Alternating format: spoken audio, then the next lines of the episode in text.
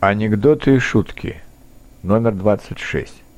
Два новых русских беседуют на испанском побережье. «А чего это ты, Серега? У тебя все по высшему классу, вилла, испанская мебель, машина классная.